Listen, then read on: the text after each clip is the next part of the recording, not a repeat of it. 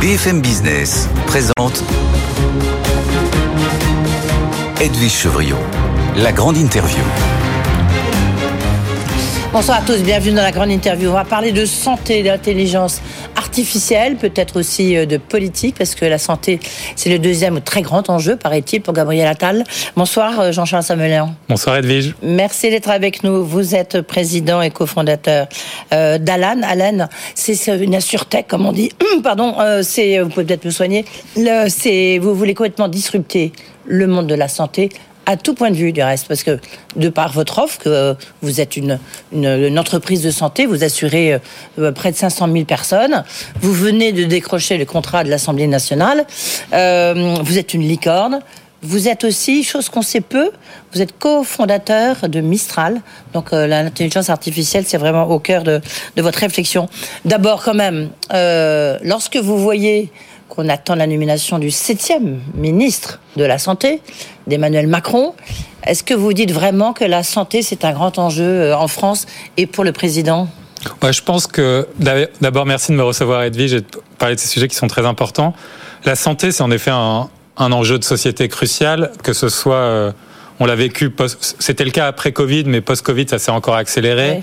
Et c'est un système de santé dans lequel on est en train de vivre où on a 40% des Français qui sont en désert médicaux, on a des médecins qui sont en grande partie en burn-out ou très proches du burn-out, on a une crise où les personnels hospitaliers, dont les infirmiers et les infirmières ne veulent plus rester très longtemps dans leur job. Donc c'est un système qui est au bord de, la rupture. Heureusement, on peut être optimiste. Euh, on peut être optimiste parce qu'on peut innover pour aider à améliorer ce système. On peut innover, c'est ce qu'on essaie de faire avec Alan pour Première chose, mettre plus de prévention, plus de prévention pour du coup prévenir et éviter des soins futurs, pour faire qu'on vive mieux, pour qu'on ait une meilleure santé mentale et une approche holistique de la santé.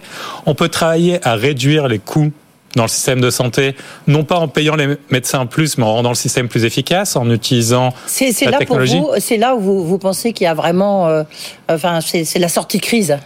Je pense qu'il faut euh, euh, pas perdre l'occasion d'une crise pour innover et pour se transformer. Et du coup, oui, Aujourd'hui, moi, j'ai des espoirs, et c'est ce qu'on vraiment essaie de construire avec Alan, qu'on mette dans la main des Français des outils qui leur aident à avoir leurs lunettes moins chères, qui leur aident à faire leur programme de mal de dos euh, en, digital, un mix digital et physique, qui réduit l'absentéisme en France, qui les aide à mieux traiter leur santé mentale.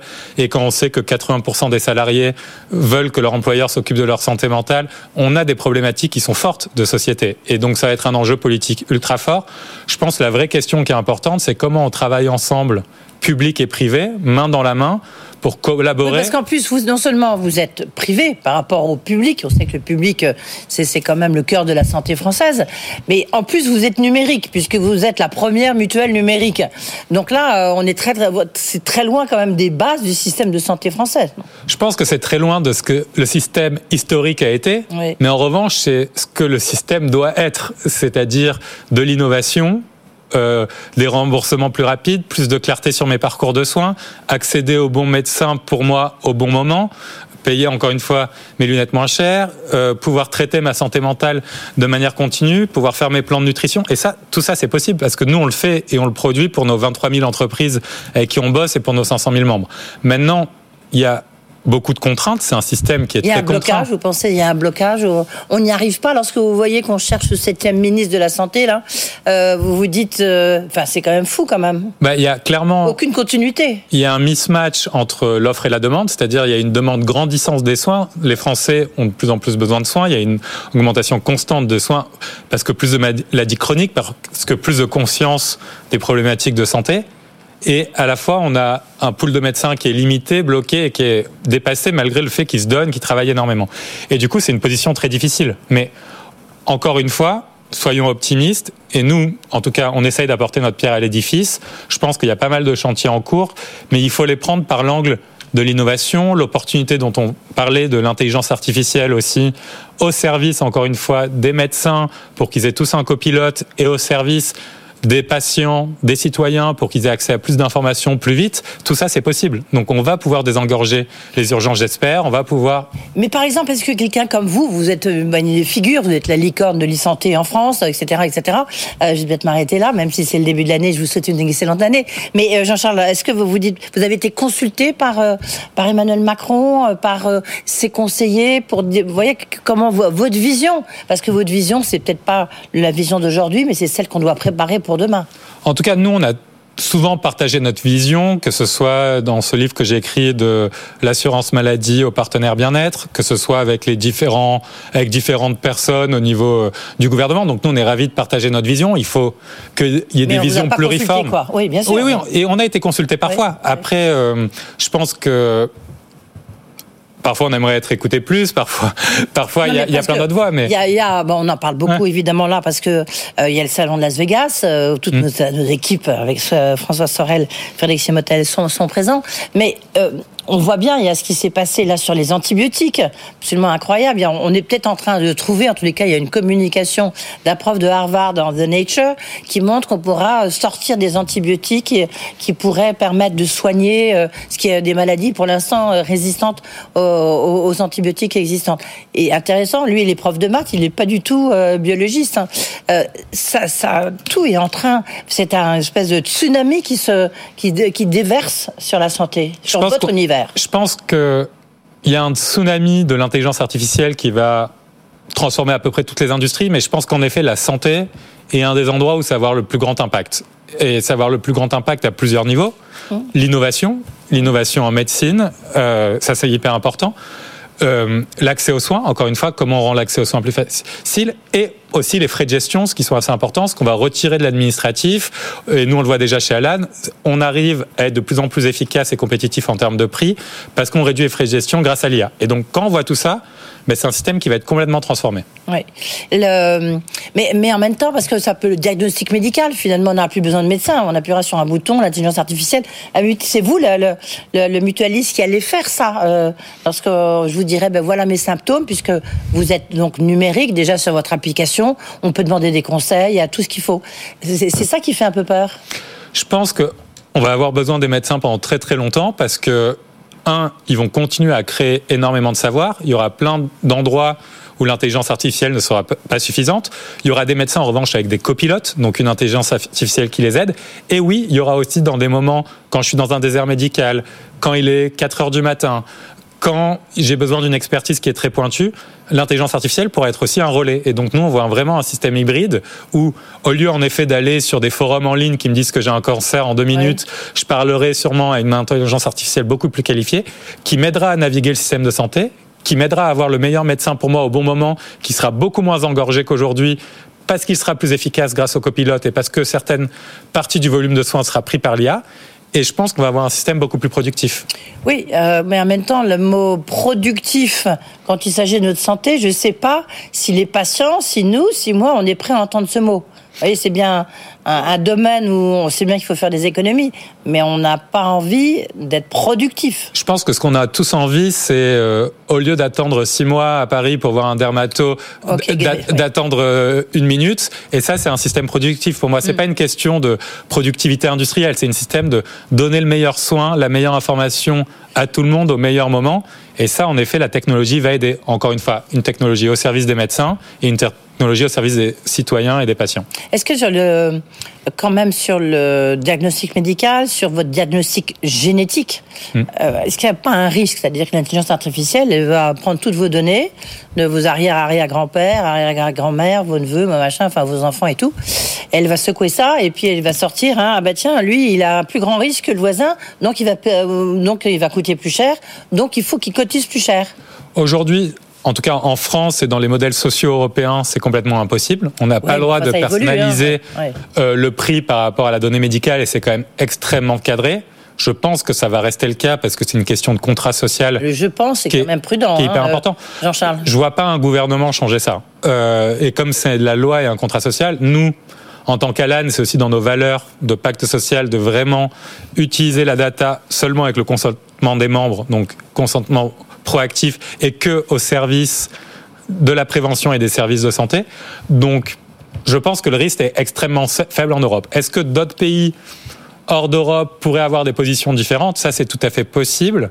Je ne pense pas que ce sera très simple pour leur société en fait. Parce qu'une société qui discrimine comme ça, c'est une société qui va perdre des talents extraordinaires et qui va rendre une injustice trop forte.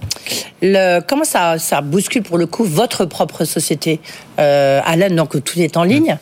Euh, vous voulez avoir un, enfin en tous les cas depuis le début, vous avez créé ça en 2016, hein, mais chaque État vous voulez créer un rapport différent euh, au monde de la santé. Comment comment ça va vous bousculer à votre tour? Alors ça nous bouscule déjà à plein d'endroits. Le premier c'est le service pour nos membres, c'est-à-dire que donc vous avez presque atteint les 500 000 membres. On hein, a 500 000 membres exactement, c'est une affaire de jour. Et 23 000 entreprises dans trois pays. Alors, comment ça bouleverse? Le premier, c'est par exemple les remboursements instantanés. Quand vous prenez une photo d'une facture, vous avez le cash sur votre compte en quelques secondes. Ça, c'est grâce à l'intelligence artificielle. Quand vous chattez avec ou vous posez des questions à notre service client, réponse instantanée, un mix d'intelligence artificielle et d'humain. Donc ça, c'est la première chose, c'est le service. Le service médical aussi. Vous pouvez chatter et faire de la téléconsultation avec nos médecins. Là aussi, l'intelligence artificielle les aide en tant que copilote pour qu'ils aient des meilleures réponses et plus rapides. Mhm. Notre intelligence artificielle peut vous faire des programmes de prévention personnalisés. Encore une fois, vous dites que vous avez un certain type de mal de dos. Notre kiné va vous faire un programme sur 30 jours avec l'aide de l'intelligence artificielle, des exercices qu'il faut adapter pour vous. Donc ça, c'est pour les services. Le deuxième point, c'est réduire les coûts de gestion. Donc on automatise plein de choses dans nos opérations qui font qu'on a des coûts de gestion de plus en plus faibles, de plus en plus d'automatisation et donc on est de plus en plus compétitif. Et le troisième, et c'est un changement de paradigme, c'est chacun des Alaneurs, donc des salariés d'Alan dans leur métier, on est quasiment 600 aujourd'hui, voit leur métier transformé que ce soit le marketing, le design. Vous en virez certains et vous en faites rentrer d'autres. Bah, non, on recrute énormément, mais on les, tout le monde a des outils comme si tout le monde se retrouvait maintenant avec une équipe d'assistants ou d'aide qui les aide à faire plus. Et du coup, la boîte va de plus en plus vite. Donc nous, on a continué à recruter. On a recruté en 2023, on va continuer à recruter en 2024. Donc la boîte grandit en termes de salariés, mais chacun des salariés a un impact de plus en plus important parce qu'ils sont plus efficaces, plus créatifs, ils peuvent faire plus. Et du coup, ça élargit l'IA en fait permet à chacun dans la boîte quasiment d'être un entrepreneur. Et ça, c'est magnifique en termes d'innovation, c'est magnifique en termes de productivité, c'est magnifique en termes de créativité. Et comment faire? Parce que en fait, euh, si vous êtes là, enfin si elle marche bien, c'est aussi les contrats d'assurance d'aujourd'hui, mais aussi c'est pour les vieux. Enfin, la société française est en train, enfin aux Belges, mmh. parce que c'est aussi en Belgique et en Luxembourg. Et en Espagne. Et en Espagne, pardon. Euh, donc c'est un, un, peuple qui vieillit.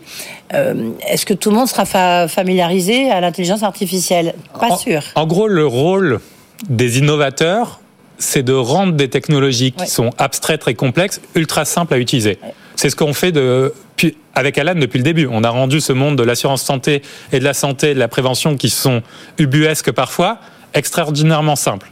On l'a fait pour des gens de tout âge. Alan, on couvre, comme vous l'avez dit, maintenant l'Assemblée nationale, des entreprises de toute taille, de toute industrie, dans l'habillement, dans l'agriculture, euh, dans la restauration, l'hôtellerie, le conseil. Enfin, toutes les industries de tout âge, on a des retraités aussi, et notre job, c'est de faire en sorte que cette technologie qui pourrait être abstraite soit extrêmement simple à utiliser. Et donc ça, c'est le bon design.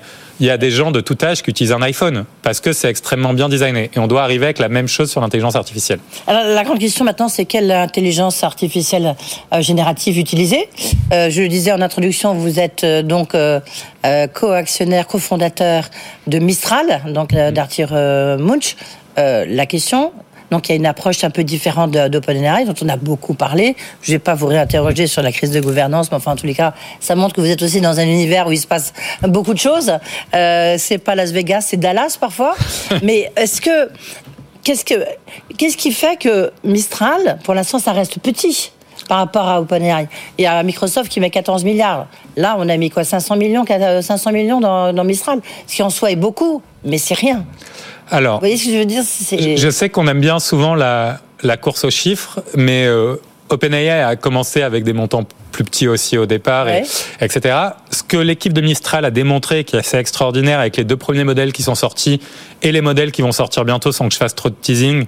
Oui, c'est fin janvier, début février. J'espère qu'on en parlera dans la grande interview avec vous. C'est qu'ils arrivent à être mm. extraordinairement efficaces en termes de capital investi pour sortir des modèles extrêmement bons. Et ça, c'est un peu leur talent. C'est par l'intelligence qu'ils ont en recherche, dans la manière dont ils entraînent les modèles, par la créativité qu'ils ont sur certaines de méthodes euh, d'entraînement, à entraîner des modèles qui sont très efficaces pour une fraction du prix des autres et qui sont plus performants. Et donc ça, ils l'ont fait pour l'instant deux fois. Ils vont le faire trois ou quatre fois d'après ce que j'ai vu.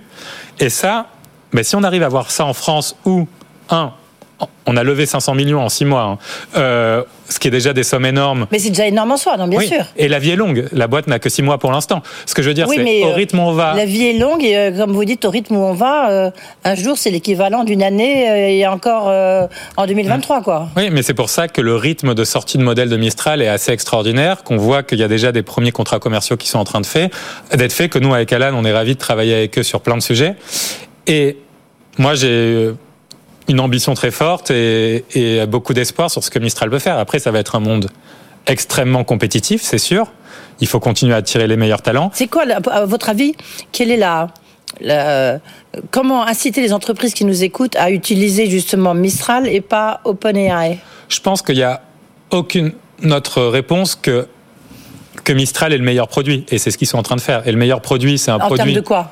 C'est open source, d'accord, mais comment? C'est open source, donc j'ai beaucoup plus de contrôle sur comment mon modèle a été entraîné et comment je peux l'utiliser. J'ai beaucoup plus de contrôle sur comment l'efficacité de mon modèle, où je le où je le, je le store, enfin sur quel type d'infrastructure mon modèle est géré et je vais avoir des outils qui vont me permettre que mon modèle soit beaucoup plus personnalisé aux data que j'ai dans ma boîte. Mhm. Et ça, c'est extrêmement différenciant, je pense. Et toutes les entreprises qui veulent se différencier devraient regarder ça. Et est-ce que de ce point de vue-là, euh, il n'y a pas une, euh, je sais pas justement, il y a une, une, euh, une team, une, une French team à, à, créer, à monter avec, euh, je sais pas, demander à l'administration publique d'utiliser de, justement Mistral, enfin de demander à Bercy qui est là pour réindustrialiser la France. Vous voyez ce que je veux dire, c'est bah, de promouvoir, mais de, de faire qu'il y ait des contrats qui tombent, quoi. C'est ça qui est important. On espère que c'est ce qui va se passer. Et encore une fois, je pense que ce qu'on veut, c'est aussi que notre administration soit compétitive. Donc il faut qu'ils prennent les modèles qui sont les meilleurs. Et je pense que Mistral va faire les meilleurs modèles pour eux. Mais oui, c'est clairement win-win de faire ça. Est-ce qu'en conclusion, Jean-Charles Samuelan, euh, D'abord, un, une question très importante sur Alan, euh, quand même, parce que Là aussi, je parle de la fonction administration, fonction publique. Vous avez décroché l'Assemblée nationale parce que maintenant il y a une loi qui fait que c'est des c'est des contrats collectifs et non plus euh, individuels. Donc ça bouscule complètement euh, la fonction publique et vous devenez euh, ben, des gros gros gros euh, euh, clients, enfin pas, oui, de la fonction publique. On veut en effet être le partenaire santé de la fonction publique et des agents, des agents de la fonction publique. On a eu cette première victoire avec l'Assemblée nationale. il y a quelques mois. et on est, on est très fiers de ça. Il y a beaucoup d'appels d'offres en cours des différents ministères sur lesquels on se positionne. On pense être le partenaire parfait parce que, comme vous le dites, c'est la première fois qu'on passe en contrat collectif et il y a très peu d'entreprises en fait qui ont su ajouter des centaines de milliers de personnes sur les dernières années. la MGEN, en l'occurrence. Et mais, mais en individuel et pas en collectif. Nous, on le fait en collectif et donc pour la fonction RH de toutes ces administrations, en fait, ils n'ont jamais eu à gérer la complexité des contrats collectifs. Et Alan est la meilleure plateforme pour ça, sûrement. Donc, on est ravis de faire ça. Et tous les besoins. là qui à venir dans l'administration? On espère. Fonction publique Il y a beaucoup d'appels d'offres et, et, on espère être bien positionné euh, à la fois sur l'angle prévention, l'angle service de santé, l'angle rapidité de remboursement et l'angle plateforme pour la fonction RH euh, et ressources humaines de ces administrations. Parce que vous êtes très très en pointe, mais vous viendrez nous en parler parce que vous publiez à chaque fois un baromètre sur la santé mentale. Et la santé mentale, vous étiez un des premiers à nous alerter là, en disant mais c'est vraiment quelque chose qui va devenir très important. Et là, vous avez vous avez tout à fait raison. On voit que la santé mentale, c'est au cœur justement des, des RH des entreprises. Oui, c'est clairement une crise euh, structurelle et très importante, une des premières causes d'absentéisme, un mal-être social qui continue à augmenter, que ce soit pour les salariés, les managers ou d'ailleurs les RH, fonction euh, souvent oubliées. Et on essaye du coup nous d'accompagner les entreprises sur ce sujet-là, à la fois en éduquant, brisant les tabous, et après en donnant des outils que ce soit à titre individuel, accès à des thérapeutes dans mon app d'Alan, accès à des programmes digitaux, accès pour les managers et les RH. Merci beaucoup, euh, Jean-Charles, Jean-Charles Samuelian, le, donc le euh, cofondateur, euh, patron de Alan, avec ce tsunami de l'IA sur la santé, mais pas que. 2024 sera vraiment l'année de l'intelligence artificielle, c'est clair. J'en suis convaincu. Merci beaucoup, Edwige. Merci, Jean-Charles. Tout de suite, l'essentiel de l'info avec Thomas Asportas.